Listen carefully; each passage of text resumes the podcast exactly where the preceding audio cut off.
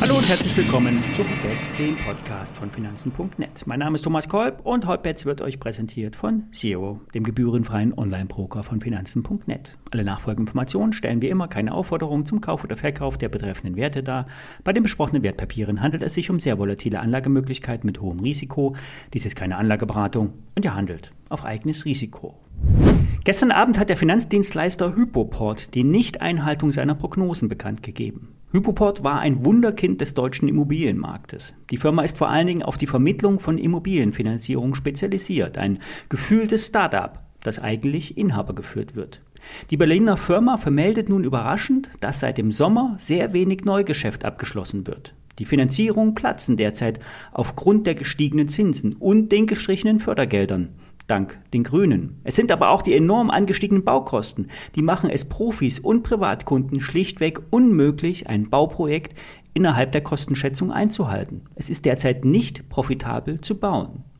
Es gibt nun die Möglichkeiten, die Bautätigkeit einfrieren, einzufrieren, unrentabel weiterzubauen oder zu hoffen. Und das Letztere ist die schlechteste Option. Denn im Immobiliensektor spielt immer die Zeit eine sehr wichtige Rolle. Wer verkaufen muss und nicht den Preis bekommt, den er kalkuliert hat, sitzt in der Zwickmühle. Die Projekte sind meistens hoch gehebelt. Mit wenig Eigenkapital wird viel Fremdkapital aufgenommen. Eine verheerende Kombination.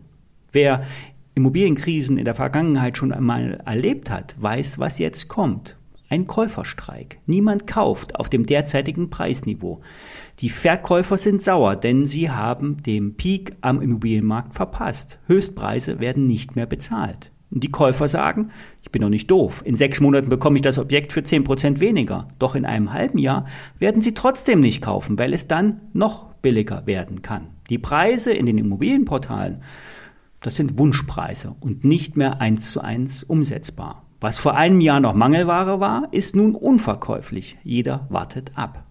Der Hypoport-Konzern hat beim Blick auf die laufenden Zahlen eine sehr schwache Nachfrage realisiert. Die derzeitige Jahresprognose wird damit verfehlt werden, so das Unternehmen gestern Abend. Die Aktie ist im Hoch im August letzten Jahres von 600 Euro auf 200 Euro gefallen, hat sich dann um 25 Prozent erholt. Gestern ging es dann nochmal deutlicher abwärts so wie die Tage auch schon davor. Im nachbörslichen Handel fiel die Aktie um 20 Prozent auf um die 100 Euro. Und jetzt, heute Morgen, steht die Aktie bei 93 Euro. Ein massiver Abschlag. Hypoport wird jetzt aber trotzdem noch mit einer Milliarde Euro bewertet. Die Erkenntnis aus dem Kursdesaster? Erstens, eine Aktie, die sich halbiert, kann sich immer noch einmal halbieren. Zweitens, stark gefallene Aktien müssen nicht billig sein. Die Bewertung hängt immer am Umsatz und am Gewinnwachstum. Werden Geschäftserwartungen revidiert, sind Aktien wieder hoch bewertet, obwohl der Kurs niedrig ist. Und drittens, die Börse und vor allen Dingen da die Kurse geben eine Indikation, ob nämlich etwas nicht stimmt. Werden Erholungen immer wieder abverkauft, stimmt etwas nicht. Wer Hypoport im Depot hat, sollte hier nicht mehr auf dem aktuellen Niveau verkaufen. Ein Kauf drängt sich allerdings auch nicht auf. Noch einmal grundsätzlich zum Immobilienmarkt. In Deutschland sind die Preise vor allen Dingen in den Metropolen stark gestiegen. Die Nachfrage hat das Angebot übertroffen. Das ist auch heute noch so. Es gibt mehr Menschen, die ein Haus oder eine Wohnung kaufen wollen. Bei den meisten Menschen ist aber allerdings die Eigenkapitalausstattung zu gering, um aus dem laufenden Einkommen die Fremdkapitalaufnahme zu finanzieren. Was bei 0,9% Hypothekenzins noch bezahlbar war, ist bei 2,8 nicht mehr möglich. Und es wird noch schlimmer kommen. Die Zinsen fangen erst an zu steigen. In den USA sollen die flexiblen Bauzinsen schon bei 4 bis 6 Prozent liegen. Und das führt zu einer merklichen Abkühlung am Immobilienmarkt, wie auch schon die amerikanische Notenbank festgestellt hat. Und die Hypoport-Zahlen belegen, dass die auslaufenden Finanzierungen in Deutschland bereits im Vorfeld durch Vorwortzusagen verlängert wurden. Neugeschäft, Pustekuchen. Wer nun denkt, dass es bald Schnäppchen auf dem Immobilienmarkt gibt, der wird enttäuscht werden. Die Eigentümer werden sich der Realität verweigern und nicht mit Abschlag verkaufen. Der Markt friert ein.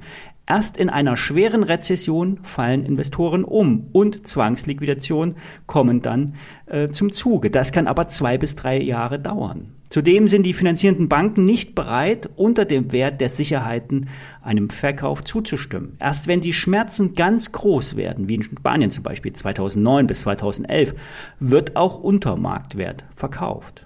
In Spanien ist die Situation heute ganz anders. Beispiel Mallorca. Hier kenne ich mich sehr gut aus, weil ich selber in ein Bauprojekt investiert war und auch eine Immobilie besitze. Wer derzeit ein Ferienhaus auf Mallorca kauft, egal ob eine Finca, ein Haus oder eine Wohnung, der hat das Geld, teilweise aus Erbschaften oder Verkäufen in Deutschland. Es ist seit Jahren extrem aufwendig, eine Finanzierung in Spanien zu bekommen. Deutsche Banken finanzieren in der Regel nicht im Ausland. Selbst Spanier bekommen nur eine Beleihung von 70 Prozent. Ausle äh, Ausländer bekommen höchstens 50 Prozent inklusive Nebenkosten finanziert durch eine Bank. Das heißt, hier wird es keine übermäßigen Pleiten geben. Der Markt wird stabil bleiben. Kaufen werden trotzdem ein paar weniger Leute.